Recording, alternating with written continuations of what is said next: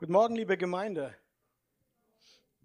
Ich freue mich heute wieder mit euch zusammen ins Wort Gottes zu schauen und zusammen die Predigt zu, zu halten. Am letzten Sonntag haben wir, wie ihr euch erinnert, eine Predigtserie begonnen, eine neue Serie über die Seligpreisung aus der Bergpredigt aus Matthäus 5. Und ich habe letzten Sonntag auch gepredigt über gesegnet sind die geistlich Armen, denn ihrer ist das Reich der Himmel. Heute knüpfen wir mit dem nächsten Vers an, mit Vers 4. Ich stütze mich heute Morgen auch wieder stark auf die Predigt von Christian, die er letzten Sonntag in Hamburg gehalten hat. Und ich lade euch ein, dass wir, wer Kraft hat, auch aufstehen zum, zur Lesung des Textes. Es ist zwar nur ein Vers, aber das macht nichts. Matthäus 5, Vers 4. Glückselig sind die Trauernden, denn sie sollen getröstet werden. Ich bete noch. Himmlischer Vater, sprich zu uns, hilf uns, dein Wort zu verstehen. Heiliger Geist, wirke in unseren Herzen. Bringe du zurecht, berühre du, schenke Gott gewirkte Trauer. Schenke aber auch ein getröstet werden durch dein Wort. Wir bitten dich darum, dass du an uns arbeitest und uns dir immer ähnlicher machst, Jesus. Amen. Nehmt gerne Platz. Ich hatte letzten Sonntag ja schon eine recht lange Einleitung, so wie einige mir gesagt haben.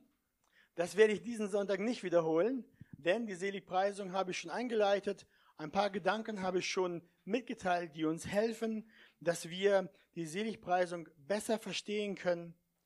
Und aber ein wichtiger Punkt, den ich letztes Mal gebracht hatte, den will ich heute wiederholen. In der Seligpreisung lehrt Jesus uns über ein christliches Ideal oder er malt uns sozusagen einen Helden vor Augen, der uns zeigt, wie so ein idealer Christ aussieht. Was ich vielleicht nicht ganz klar gemacht habe, ist, dass dieser ideale Christ, dieser Held, kein anderer ist als Jesus selbst.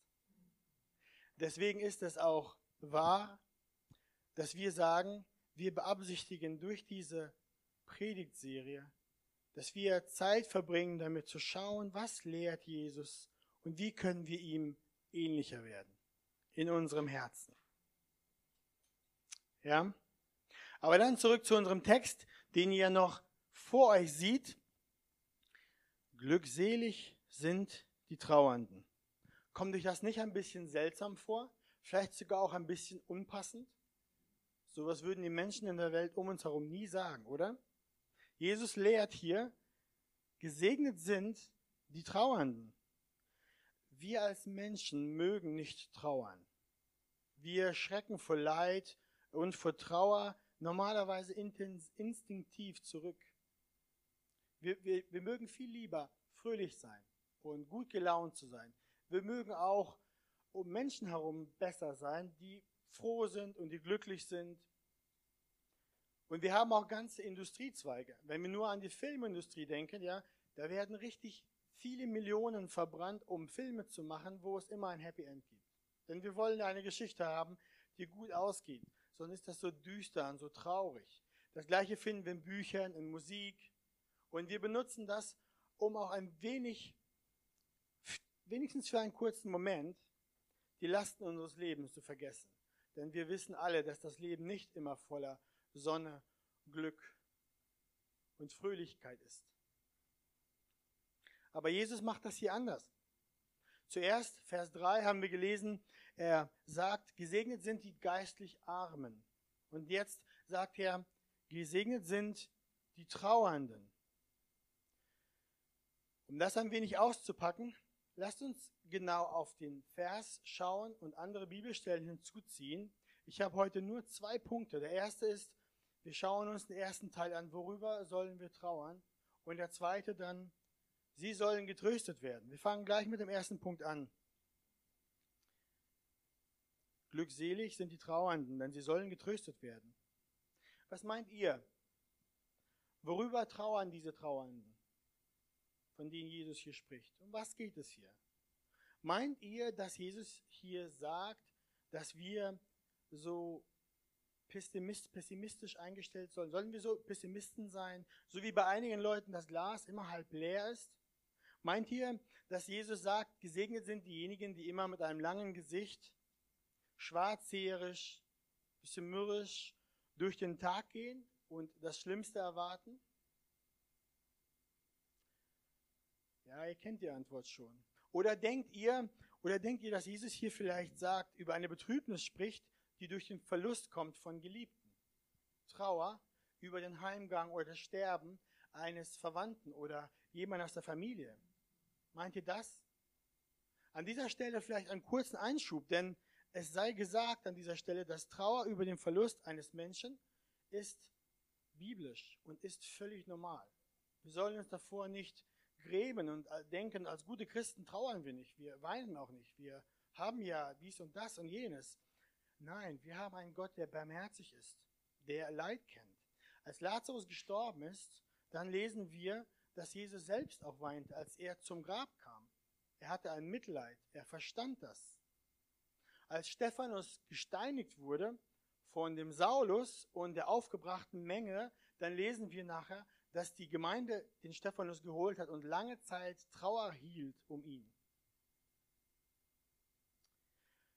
Aber die Bibel zeigt uns auch, dass Trauer über den Abschied, wenn jemand stirbt, auf der einen Seite normal ist, aber auf der anderen Seite lehrt die Bibel uns im ersten Thessalonicher, in dem Vers habe ich mitgebracht, Paulus schreibt, ich will euch aber, Brüder, nicht in Unwissenheit lassen über die Entschlafenen, damit ihr nicht traurig seid wie die anderen, die keine Hoffnung haben.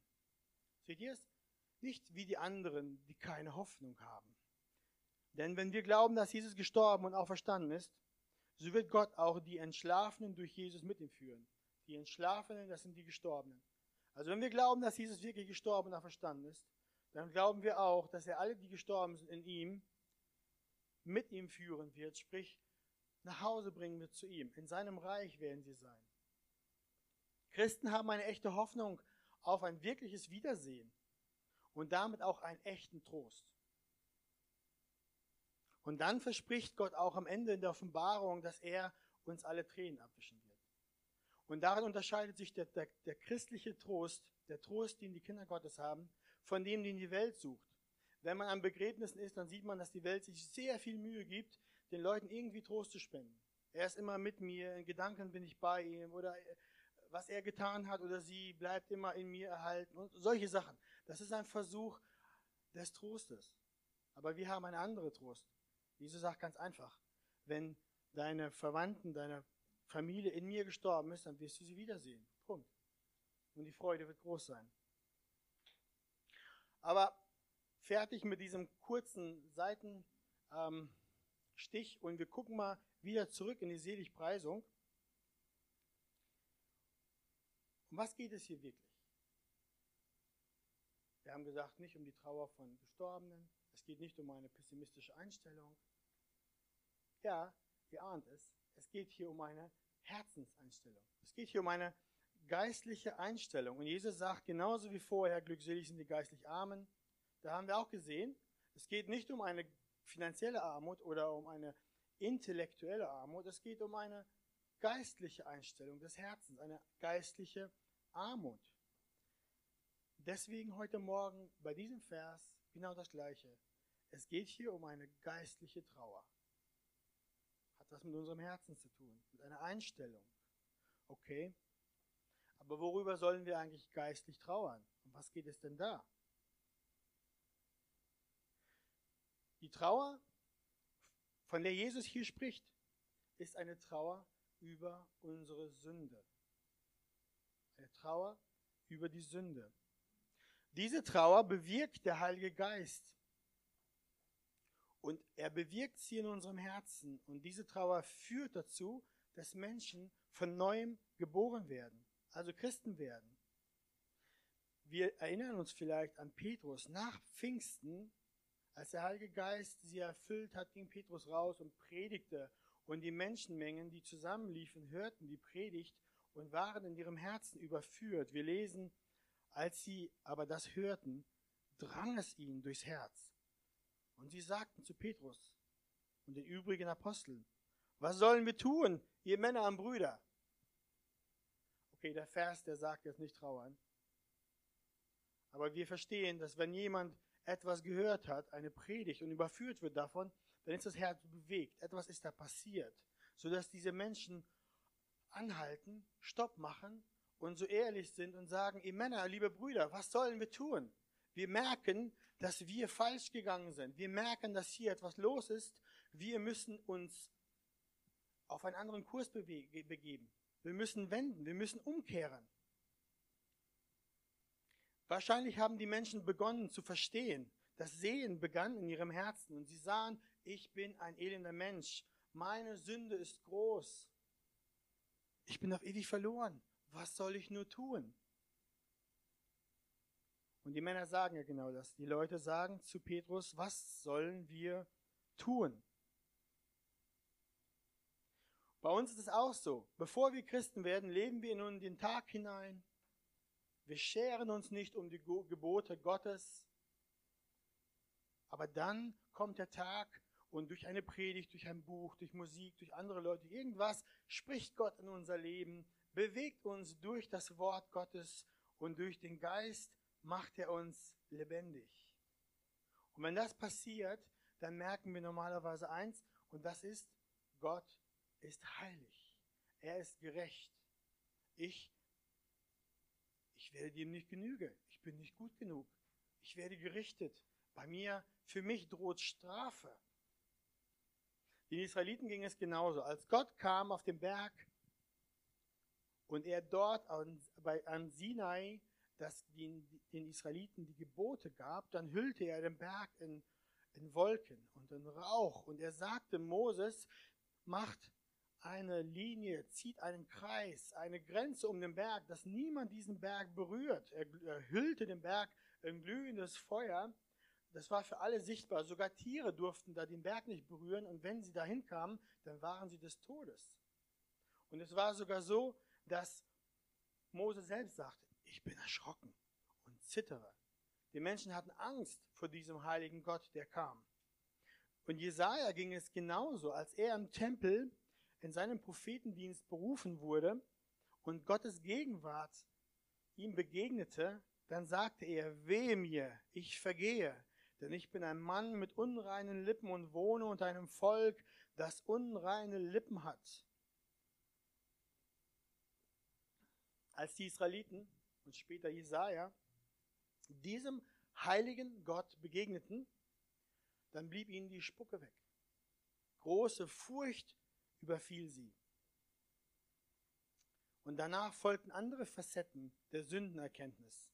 Eine aufrichtige Trauer über die eigene Sünde ist ein wesentlicher Teil davon. Jakobus schreibt da im Jakobusbrief Kapitel 4, Reinigt die Hände, ihr Sünder. Heiligt eure Herzen, die ihr geteilten Herzens seid. Fühlt euer Elend, trauert und heult. Euer Lachen verwandelt sich in Trauer und eure Freude in Niedergeschlagenheit. Demütigt euch vor dem Herrn, so wird er euch erhöhen. Geistliche Trauer beginnt mit einer Betrübnis über unser eigenes Versagen angesichts eines überaus heiligen und reinen Gottes. Und diese Herzenseinstellung zusammen mit Demut ist nötig, damit wir gesegnet werden können, damit wir gesegnet sind.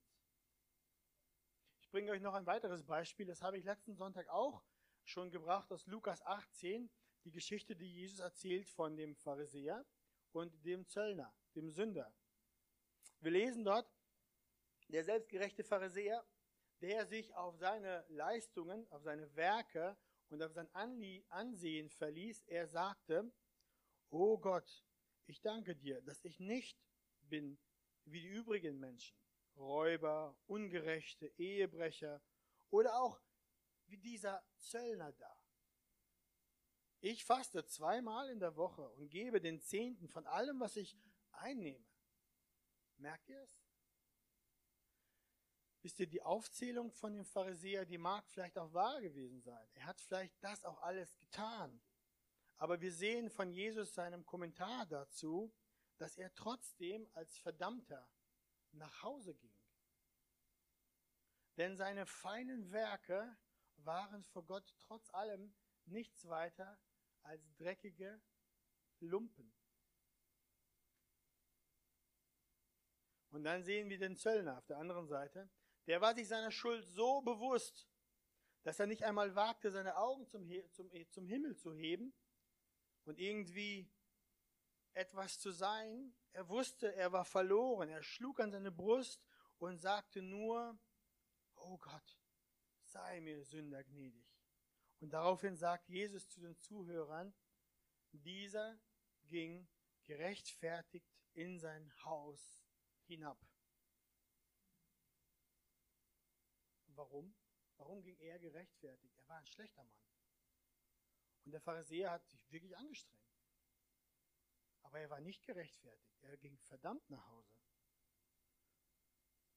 Dem Zöllner wurde vergeben, weil er seine Schuld einsah und über seine Sünde betrübt war und über seine Sünde trauerte. Dem Stolzen widersteht der Herr, dem Demütigen gibt er Gnade. So sieht der Moment der Trauer aus, den jeder, den, den jeder Christ einmal erleben muss in seinem Leben, um wirklich Christ zu werden. Wolfgang beschreibt in seinem Buch über die Seligpreisungen es so. Er sagt, eine wahre Bekehrung, eine tiefgreifende, fruchtbare, Veränderung schaffende Bekehrung entsteht durch ein vorangehendes Trauern über die Sünde. Unsere Bekehrung fängt immer mit einer Bestürzung und einer Traurigkeit über die Sünde an. Und dies führt dann zu einer wirklichen Buße und zum Glauben an Jesus Christus. Buße ist ja ein altdeutsches Wort, das heißt sich abwenden, umkehren. Ich gehe jetzt in diese Richtung, das ist Sünde. Und wenn der Herr kommt und spricht und mein Herz überführt, dann, dann kehre ich um. Dann gehe ich nicht mehr diesen Weg. Und ich habe eine tiefe Reue. Das ist Buße. Und die Bibel zeigt uns dieses Muster überall. Das sehen wir, wo wir auch lesen. Zuerst muss der Sünder erkennen, dass er ein Sünder ist. Bevor es möglich ist, den Trost der Vergebung zu empfangen, ja, ist es absolut nötig, dass wir unsere innere Armut, unsere Unfähigkeit, sich selbst zu retten, dass wir das erkennen, dass wir merken, wir haben eine persönliche Schuld vor Gott. Wir haben nicht eine allgemeine Schuld, sondern nein, Gott hat mit mir persönlich ein Problem. Oder anders gesagt, ich habe ein persönliches Problem vor Gott. Er wird nicht allgemein die Schulklasse schimpfen, sondern er wird mich rausholen und mit mir reden. Es ist egal, was der Rest. Ich habe ein Sündenproblem mit Gott. Ich bin verdammt ohne ihn. Also zuerst musst du, vielleicht heute hier im Gottesdienst, vielleicht zu Hause in der Stille, du musst merken, dass du mit dem Rücken an der Wand stehst, dass deine Optionen ausgegangen sind, dass du nicht weißt, wie du dir helfen sollst, dass du dich nicht retten kannst. Du kannst deine selbst reformatorischen Anstrengungen im Herzen, die bringen dich nicht voran, sodass das nicht weggeht, die Sünde, das Elend. Du bist mit deinem Latein am Ende, du brauchst einen Retter. Wisst ihr, oft macht Gott das auch durch Umstände. Er lässt es zu, dass wir uns so wiederfinden, dass das Geld ist verzockt, weil ich spielsüchtig bin. Die Freunde haben sich abgewandt, weil ich ein Lügner bin und Manipulierer. Die Ehe ist kaputt, weil ich meinen Mann zu Tode nörgle oder weil ich ein zorniger, selbstsüchtiger Mann bin, der seine Frau böse behandelt. Oder aber mein Ruf ist ruiniert, weil alle herausgefunden haben, dass ich mir Pornos reinziehe. Aber wie dem auch sei, ich will dir heute Morgen sagen, deine Einsicht deiner eigenen Sünde ist nötig. Höre auf, die Schuld bei anderen zu suchen. Bei deinem Mann, bei deiner Frau, bei deinem Nachbar, bei deinen Geschwistern, bei deiner Erziehung, bei deinen Umständen, bei deinem Job. Auf diese Art und Weise wirst du keine Vergebung finden, keine, nicht gesegnet sein. Gott gewirkte Trauer über deine Sünde ist nötig. Und diese Traurigkeit, davon redet Jesus hier, wenn er sagt, gesegnet sind die Traurigen. Das steht ganz am Anfang der Seligpreisung. Und diese Trauer über unsere Sünde, die empfindet ein Kind, ein Mensch, wenn er ein Kind Gottes wird, also am Anfang. Und diese Trauer über die Sünde empfindet ein Kind Gottes auch, wenn wir weitergehen mit Jesus. Das hört nicht auf. Wir kommen nie an den Punkt, an dem wir sagen, meine Sünden wurden mir vergeben. Ich habe mich ordentlich angestrengt und mich toll verbessert. Und nun bin ich ziemlich super. Ja, ich sündige gar nicht mehr. Jesus sagt in Matthäus 4, 17, am Anfang seines Dienstes schon, tut Buße, denn das Reich der Himmel ist herangekommen, herbeigekommen. Und Luthers These, die allererste auf seinem Schreiben der 95 Thesen lautet, da unser Herr Jesus Christus spricht, tut Buße, hat er gewollt, dass das ganze Leben der Gläubigen Buße sein soll. Habt ihr es gehört? Das ganze Leben der Gläubigen soll Buße sein. Das heißt, wir gehen immer weiter auf diesem Weg, dass wir über unsere Sünde trauern, dass wir eine Einsicht haben. Das heißt nicht, dass wir dauernd niedergeschlagen durch die Gegend laufen. Aber das heißt sehr wohl, dass der Herr in seiner Gnade uns hin und wieder in die Ecke drängt und uns ganz klar zeigt, wo wir Sünden tun, wo wir eine Gewohnheit haben der Sünde oder wo wir auch gesündigt haben. Und der Weg, den kennen wir. Der Weg geht zum Kreuz. Jedes Mal zum Kreuz, zum Evangelium, zum rechte Buße mit Reue, eine Sündenerkenntnis und eine Trauer, die damit kommt. Und diese, diese Trauer ist ein beständiger Zustand unseres Herzens. Wisst ihr, wenn wir reingucken in das Griechisch für gesegnet sind die Trauernden, dann sehen wir, dass das Wort die Trauernden, das ist in der Gegenwartsform geschrieben. Man könnte auch sagen, gesegnet sind die, die fortwährend trauern. Und denen ruft Jesus einen Segen zu. Paulus schrieb in, im Römer Kapitel 7, ich, elender Mensch, als er über das, das Fleisch schrieb, über sein eigenes und über die innewohnende Sünde. Unsere, unsere Einstellung, unsere Einsicht sollte sein, ich, elender Mensch, wer wird mich retten? Und wir wissen ja, wie der Vers weitergeht. Aber dazu kommen wir gleich. Wir wissen auch, dass der Hebräer im Brief uns dann auch aufruft. Lasst uns jede Last ablegen und die Sünde, die uns so leicht umstrickt. Das bedeutet, wir haben Sünde in unserem Leben, auch als Christen, auch als Nachfolger Jesu haben wir mit Sünde, haben wir es mit Sünde zu tun. Und wir sind aufgerufen, diese Sünde abzulegen. Wir sind aufgerufen, uns von dieser Sünde abzuwenden, ans Kreuz zu gehen, bei Jesus, in Trauer und in Aufschauen auf ihn. Wir machen da weiter. Wir werden nicht müde. Und ich sage es richtiger. Der Heilige Geist hört nicht auf und wird nicht müde, an uns zu arbeiten, dass wir immer mehr sehen, wo wir Sünde haben, wo wir fehlen und wo sein Werk am Kreuz, das Evangelium, angewendet werden muss. Weißt du, vielleicht lässt die Fruchtlosigkeit deines Lebens dich stöhnen und klagen. Vielleicht hast du auch deine, deine Neigung bemerkt, dich immer von Gott zu entfernen. Vielleicht beklagst du auch, dass du so eine kleine innere Gemeinschaft hast mit Jesus. Vielleicht ist deine Liebe zu ihm erkaltet. Und das macht dich traurig. Das ist gut. Das ist eine gottgewirkte Trauer. Das ist gut.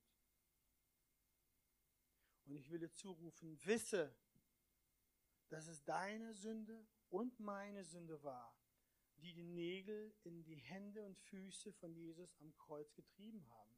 Es war deine Rebellion und dein Ungehorsam, der die Dornenkrone Christi auf das Haupt drückte, sodass er rief, Vater, Vater, warum hast du mich verlassen? Mein Gott, mein Gott, warum hast du mich verlassen? Wenn wir das sehen und begreifen und so trauern, dass meine Sünde es nötig war, dass er am Kreuz starb, dann kommt wirkliche Trauer über uns. Dann hören wir auf, wie der Pharisäer unsere Werke aufzuzählen, unser Fasten, unser Geben, unser sich anstrengen. Wir merken, das ist für Gott, das sind nur dreckige Lumpen. Das macht dich nicht rein, das macht dich nicht gerecht. Das wird dir keine Vergebung bringen und auch keinen Segen. Also meine Frage heute Morgen an dich, kennst du diese Trauer? Wenn ja, dann bist du ein Kind Gottes. Wenn nein, dann musst du noch einmal in dich gehen und überlegen. Bitte doch den Herrn Jesus, dass er dir zeigt, wo du in Sünde lebst, wo du eine dicke Hornhaut entwickelt hast, über Gewohnheitssünden, Dinge, die halt so sind. Und dich, die Leute um sich herum haben sich daran irgendwie gewöhnt. Der wird halt zornig oder der ist halt ungeduldig oder egal was. Ihr wisst, der, der Heilige Geist zeigt euch, wo die Hornhaut ist. Deswegen bitte ihn, dass er dir zeigt, wer du vor ihm bist, dass dein Leben offenbart wird an dieser Stelle, dass Licht reinkommt in den weiteren Raum in deinem Herzen, wo noch dunkel ist. Bitte ihn, dass er dir wirkliche geistliche Trauer schenkt. Eine, eine, eine Trauer, die zu Vergebung führt, zu Buße, zu Umkehr.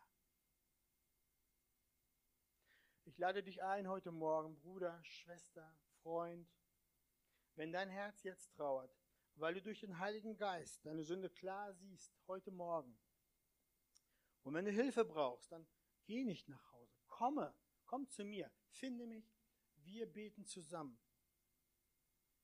damit du vergeben wirst und wiederhergestellt. Lasst uns jetzt den zweiten Punkt, die zweite Hälfte anschauen des Verses. Glückselig sind die Trauernden, denn sie sollen getröstet werden. Ihr habt gemerkt, ich, ich habe versucht, nicht so schnell zu diesem Teil zu kommen, weil wir sind geneigt.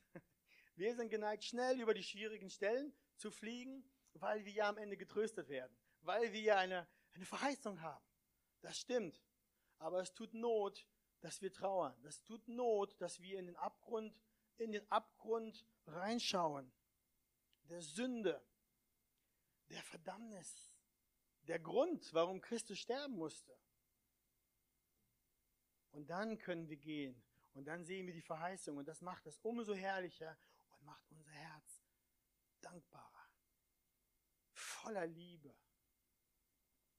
Deswegen, dieser Trost, denn sie sollen getröstet werden, hat zwei Aspekte, die will ich kurz euch zeigen, wir haben einen Trost im Hier und Jetzt. Heute. Wie ist das möglich? Weil Jesus kam. Durch das Kreuz, durch seinen Tod auf Golgatha, weil Jesus sein Leben für uns dort gelassen hat. Sodass, wenn wir im Glauben kommen, können wir Vergebung erlangen und eine Gewissheit, dass uns vergeben ist.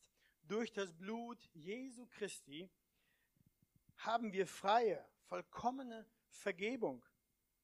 Wenn wir das im Glauben annehmen, dann erleben wir einen wahren Trost, weil ich dann glauben darf, mir ist vergeben.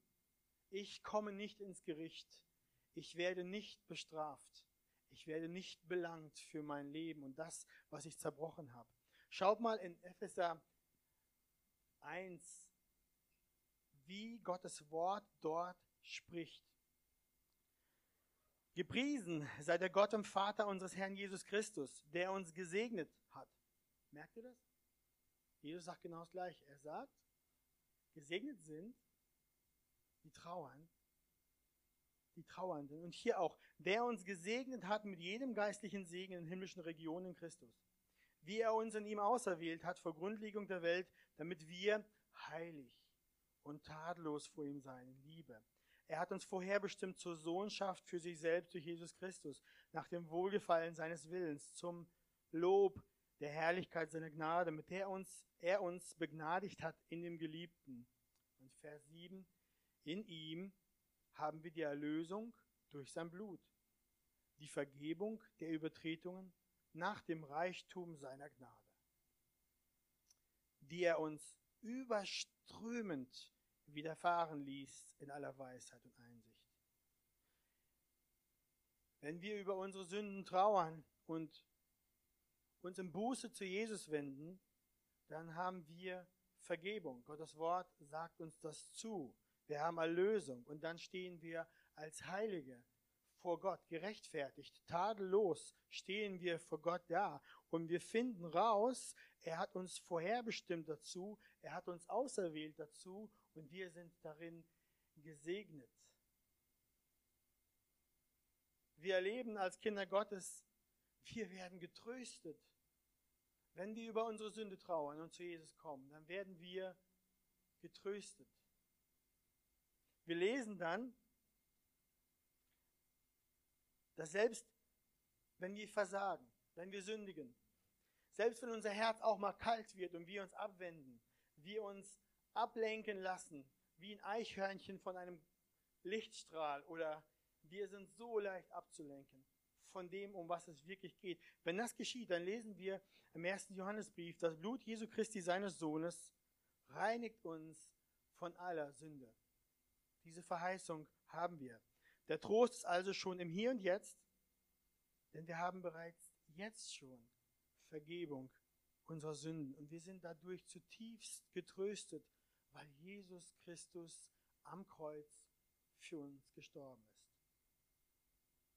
Und dann haben wir noch einen weiteren Teil, denn sie werden getröstet sein, der Trost in Ewigkeit.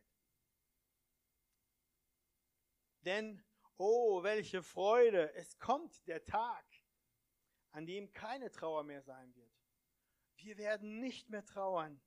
Eines Tages werden wir nicht mehr über unsere Sünde weinen, denn es wird keine Sünde mehr geben. Nicht im Land, nicht in der Stadt, nicht in meinem Herzen, nicht in meinen Gedanken, nicht auf dem Horizont, nirgendwo, nirgendwo wird es Sünde geben. Und dann werden wir auch nicht mehr rufen müssen, so wie Paulus, der hier auf der Erde aussprach, wer wird mich erlösen von diesem Todesleib?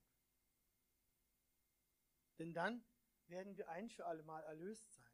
Die Sünde wird nicht da sein. Jetzt auf der Erde ist die Macht der Sünde über unser Leben gebrochen, aber die Gegenwart ist immer noch da. Im Himmel wird es so sein, dass die Macht der Sünde gebrochen ist und die Gegenwart ist gebrochen, sprich keine Sünde mehr da. Und dann werden wir uns freuen, dass auch die Ungerechtigkeit und die Schande der Menschen um uns herum fort ist. Und dann werden wir umgeben sein von Millionen und Millionen von anderen Kindern Gottes, die ihn mit frohen Herzen loben, ihn anbeten, die singen und die tanzen, die jubeln und die ein Leben führen in seiner Gegenwart, das nie aufhört. Und das nie langweilig wird. Wir werden geladen sein, wir werden kommen aus allen Himmelsrichtungen zum Festmahl des Lammes. Und das sind alle Menschen, die jetzt vielleicht belächelt werden von anderen. Menschen, die vielleicht keine Bedeutung haben. Von denen andere sagen, ihr habt doch keine Ahnung. Ihr denkt immer so viel an den Himmel, das ist eine Wunschvorstellung. Nein, die Verheißung Gottes wird bestehen. Wir werden Gott sehen, wie er ist. Dann werden wir den Triumph Christi feiern. Und es wird sein, wie Jesaja im 35. Kapitel vorhergesagt hat. Und die Erlösten des Herrn werden zurückkehren nach Zion, kommen mit ja und nach Zion kommen mit Jauchzen. Ewige Freude wird über ihrem Haupt sein. Wonne und Freude werden sie erlangen. Aber Kummer und Seufzen werden entfliehen. Und Johannes sagte dann in der Offenbarung, und Gott wird abwischen alle Tränen von ihren Augen. Und den Tod und der Tod wird nicht mehr sein. Weder Leid noch Geschrei noch Schmerz wird mehr sein, denn das Erste ist vergangen. Und all diese Freude, all dieser Trost ist da, weil Jesus gekommen ist. Deswegen ist das Elend dieser sündenverseuchten Welt, hat er ein für allemal weggeschafft. Er hat Versöhnung geschaffen und Vergebung für uns, für die Kinder Gottes. Wir wissen ja, Jesus war zuerst ein Mann der Schmerzen, mit Leiden vertraut. Diesen Weg musste er gehen. Er wusste ganz sicher, was es heißt, trauernd zu sein, zu denen zu gehören, die Leid haben, die über das Übel der menschlichen Sünde und den Auswüchsen des abgrundtiefen höllischen Hasses untereinander und gegen Gott und der Rebellion gegen Gott entgegenzustehen und die Macht der Sünde und der Finsternis durch sein eigenes Opfer zu brechen. Das hat Jesus getan. Er hat den vollen Kelch des Zornes getrunken und er war sich völlig bewusst, was der Sündenfall in der Schöpfung Gottes produziert hat, bis zum tiefsten. Und er ist da durchgegangen und hat diese Sünde auf sich genommen, auf dass wir gesegnet werden können. Und darum sagt er, gesegnet sind die Trauernden, denn sie werden getröstet werden. Aber Jesus ist nun nicht mehr bei den Trauernden. Er ist den Himmel emporgefahren und er sitzt zur Rechten des Vaters. Er ist auf dem Thron. Er weint nicht mehr. Er regiert. Deswegen die Predigt hat den Titel von mir auch bekommen, zuerst Trauer, dann Freude.